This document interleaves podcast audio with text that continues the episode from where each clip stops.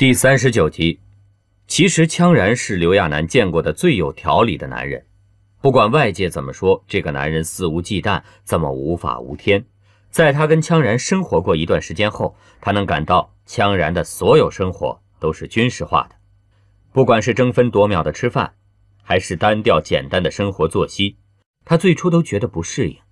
尤其是早晨起来后的豆腐块薄被，那种特殊材质的薄被。它能叠在一起就不容易了，羌然却可以叠成豆腐块还有很早的那段时间，他睡觉的时候简直跟躺在棺材里一样，永远是笔直的躺着，占着特别少的空间。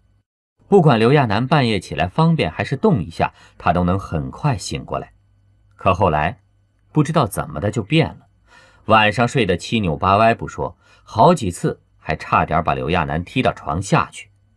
不过，在东西的摆放上，羌然这个习惯却是一直没有变。他的所有东西都是有规律的，简直跟有洁癖似的。可此时的羌然在井然有序的桌子上翻找着什么，那副忙乱的样子就跟把什么东西搞丢了一样。刘亚楠也不敢说什么，每次见到羌然，他都会觉得很紧张。他刚跟小田七他们说事情，说的口干舌燥。还没来得及喝水，就被羌然叫来了。现在这么干巴巴的坐着，他就觉得渴了。尤其是看见羌然桌子上还放了个水杯后，他下意识地咽了口口水。在翻找东西的羌然忽然指着桌子上的水杯对他说：“你要口渴的话，可以喝这个。”刘亚楠不知道自己这么一个微小的动作是怎么被羌然注意到的，可那是羌然的杯子。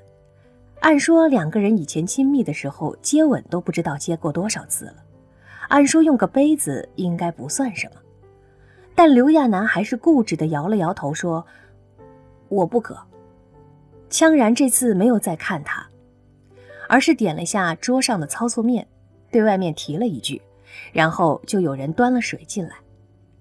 刘亚楠赶紧接过来，虽然羌然是公式化的照顾他，可他还是踌躇着。要不要对羌然道一声谢？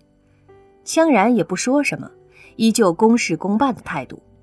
此时的羌然已经找到需要给刘亚楠看的东西了，那是一个文件夹。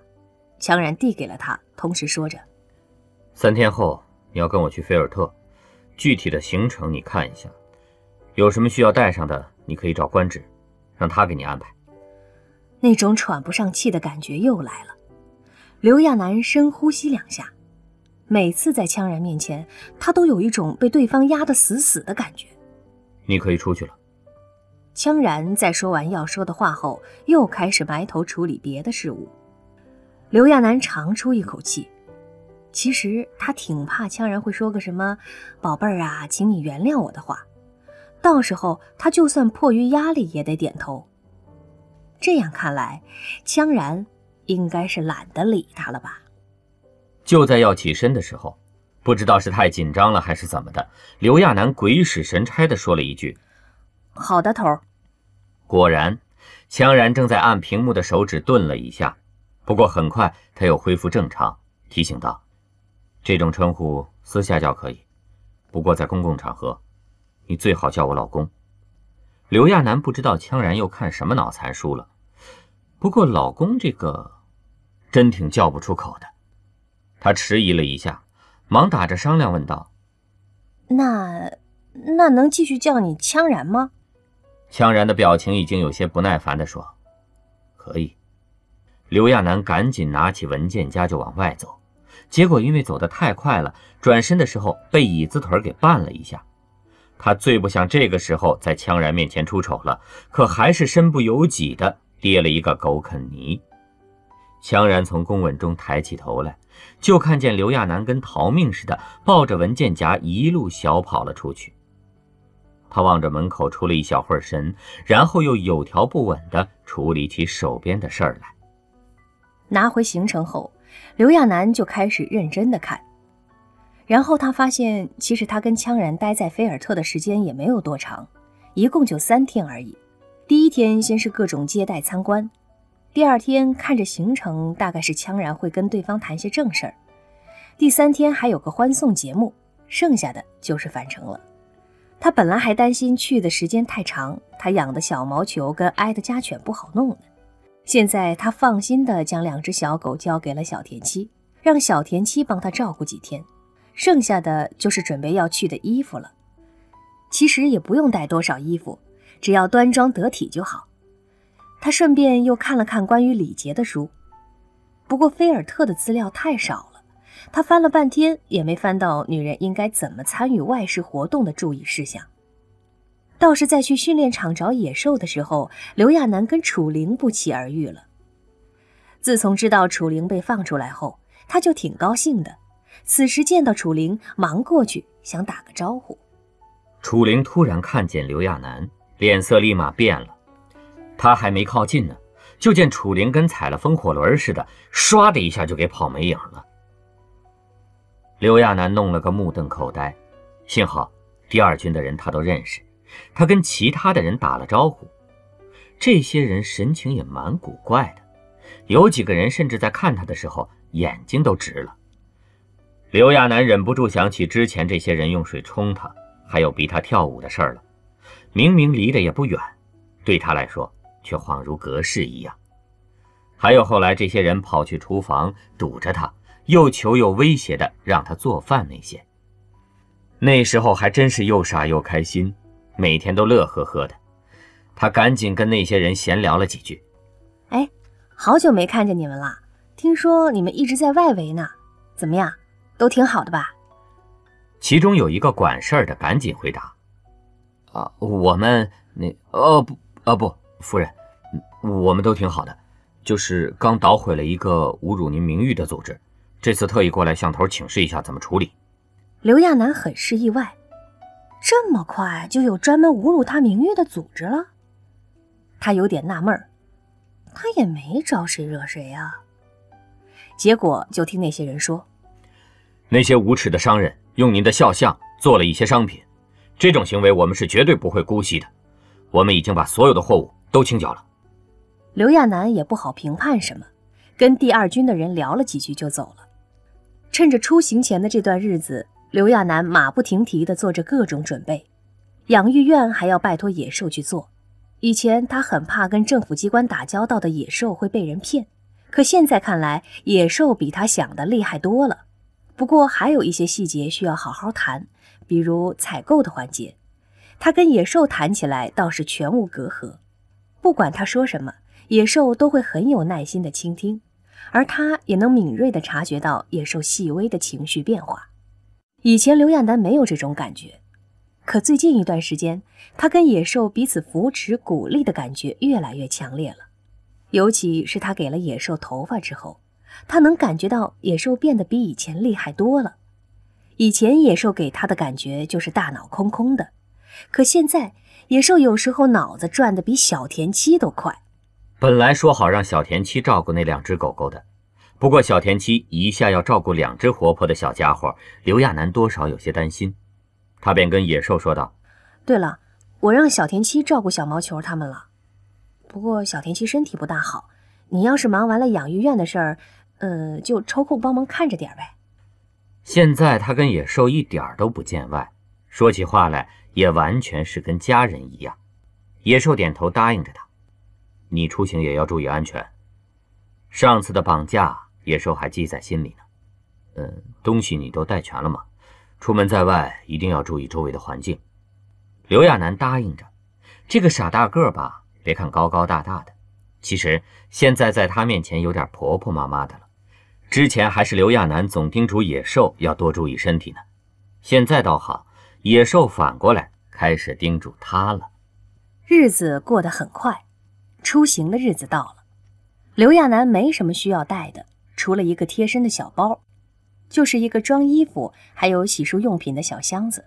来接他的官职亲自把他护送到了地上车里，那场面气派的有点出乎他的意料。不管是整齐划一的地上车队，还是那些站在车外等着出发的军人。刘亚楠也不知道是不是多心了，他的确感觉到羌家军最近的人多了起来。就是刘亚楠有点奇怪，这个世界的交通工具已经很发达了，他还以为这次去菲尔特会乘坐飞行器呢，他好奇地问了一句，官职告诉他：“东西联邦有禁飞令，一直以来使用的交通工具都是地上车。”刘亚楠这才哦了一声，看来这个菲尔特比他想象的还要神秘。羌然也穿戴整齐的上车了，地上车的空间很大，后座分别坐着他们两个。官职坐到副驾驶的时候，发现后座上的两个人跟约定好似的，一个扭头向左，一个扭头向右，中间留出诡异的大大的空间。官职知道最近两个人正在冷战呢，不过此次出行，作为羌家军的形象代表，官职还是盼那两位能给广大围观群众营造出夫妻恩爱的氛围。官职进言道：“头，咱们这次出行地上车。”特意调换的可视窗，您是不是跟夫人坐近一些？羌然绷着脸，一副动物凶猛、生人勿近的样子。刘亚楠倒是哦了一声，挪了一下屁股，稍微向中间位置坐了坐。可是因为羌然不配合，所以从官职那个位置看去，就好像刘亚楠坐在正中，羌然只是陪同一样。官职也不知道这两个人在闹什么呢。不过头都那个脸色了，官职也不敢再说什么。路上还算顺利，车子开得极稳，很快就有巨大的游船过来接他们。然后他们穿过人声鼎沸的穷人区、富人区，车速快得厉害。刘亚楠没坐惯，很快耳朵就跟堵了似的。倒是官职留心到刘亚楠的情况不对，忙让司机把车速放慢了一些。而且还特意打开了舒缓的音乐，让他放松放松。他们走了好一会儿，终于到了狭长的红色山脉。日落大道是一条长长的通道，远远看去一眼望不到头。渐渐的，刘亚楠他们终于驶入了西联邦的地界。在路上的时候，羌然一直是神情庄严的看着车窗外面，刘亚楠也不大敢去看他的脸。只是出人意料的是。跟之前的穷人区、富人区震耳欲聋的欢呼、彩旗飘飘相比，这个西联邦的欢迎仪式显得特别严肃。刚驶入西联邦区，刘亚楠就纳闷起来：路上非常安静，店铺都是紧锁着的，路上也是一个行人都没有。地上车的车速已经慢了下来，在临近傍晚的时候，他们终于驶入了西联邦的菲尔特家族所在地。那是一座带着尖角的高大建筑物，围绕着那座建筑物的是一圈红色的围墙。虽然有围墙阻挡着，不过还是有高大的树从围墙后探出来，努力伸展着。这里跟羌家军的感觉完全不一样，也跟富人区不一样。刘亚楠瞬间有一种穿梭时光的感觉，简直跟跑到了中世纪一样。就在他这么想的时候。菲尔特家族黑色的大门打开，一队骑着白马的骑兵迎了出来，那动作整齐划一，停到了他们面前。在官职还没有打开车门前，刘亚楠就听到了礼炮声，那声音可真大。等刘亚楠从车内下去的时候，他能感觉到所有人的目光都投向他，他努力保持着镇定。不过现在看来，西联邦的人都喜欢留长发。刘亚楠的视线先是在那些骑士脸上寻了一圈，然后又注意到这些西联邦的人五官长得也要深邃一些，眼睛的颜色也不都是黑色的。他一下就想起了小田七，这么看来，小田七的五官跟这些人倒有些相似。刘亚楠正打量着那些人呢，在那些骑士后面走出一个人来，那人长得非常特别，银色的头发。碧色的眼睛。等刘亚楠注意到那人的时候，那人也正在打量他，微微颔首。跟妙艳波见到刘亚楠后的夸张表情比，还有跟何许有钱的个性比，这个人温和的像个绅士。刘亚楠迟疑了一下，赶紧也点点头。这个菲尔特族长的态度不冷不热的，既不奉承他，也不冷淡他，只是。看向刘亚楠的视线，总给他一种他正在被审视的感觉。因为时间的关系，在行程上这一天也没什么具体的安排。不管是挥手致意，还是走上悬梯，刘亚楠一直亦步亦趋地跟在羌然身后。刘亚楠努力不让自己犯错，他知道自己很笨，所以在很多地方他都格外小心注意。除了太过紧张导致神情不太自然外，刘亚楠觉得他这次应该算是可圈可点吧。可在官职他们这一群随同人员看来，都觉得那两位太不对劲儿了。头再冷再傲，可在外事活动上也没有这样过。现在的头简直跟杆标枪似的。那副别惹我，我烦的样子太明显了。而刘亚楠虽说没出错吧，可女孩特有的温柔和气都没有了，简直跟个机器人似的，动作都是一板一眼的。一直到所有的流程都走完，准备开餐的时候，刘亚楠才放松下来。吃完饭，按照行程，他们就可以回房休息了。只是吃饭的时候也不敢太放松。这个地方椅子都是雕花的。椅背更是又长又大。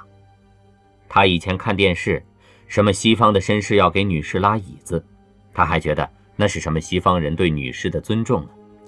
现在他算是纳过闷儿来了，这椅子真沉，他估计呀，要没个男的帮忙拉一下，还真的弄不开呢。很快，菜被摆了上来，菜式很精致，味道也相当不错，跟羌家军里的粗犷比。这里的每一样菜点都用精美的跟艺术品般的小碟子装着。终于把所有行程上的事儿都熬了过去，接下来就是回房休息、盖被睡觉。虽然说在菲尔特家做客，不过门口依旧会有羌家军的人戒备。刘亚楠跟羌然被安排在同一间卧室，里面的布置自然是奢华漂亮，床更是大大的。上面还刻意用玫瑰摆出了一个心形。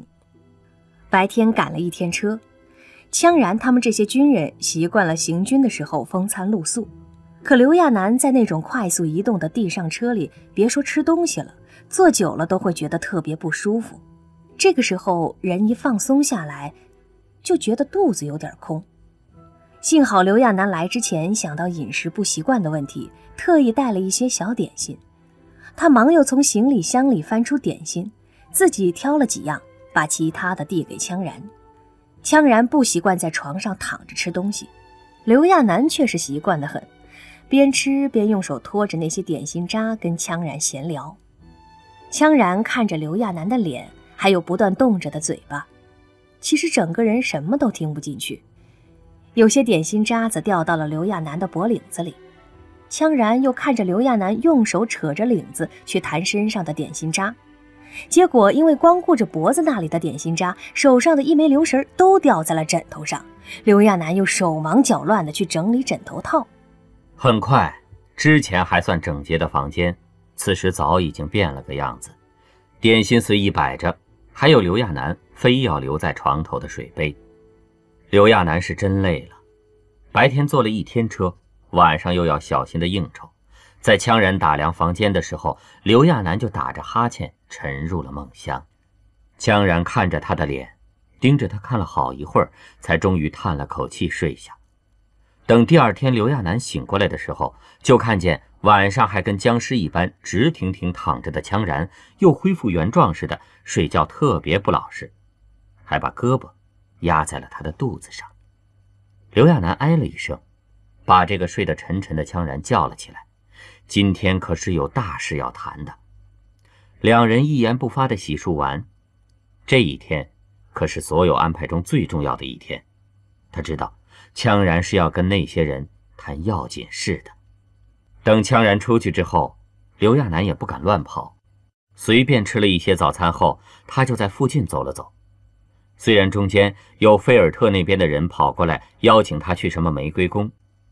但他有了酒店绑架案的教训，哪里还敢乱跑？不过，在这个住所的走廊里，倒也有不少可以看的东西。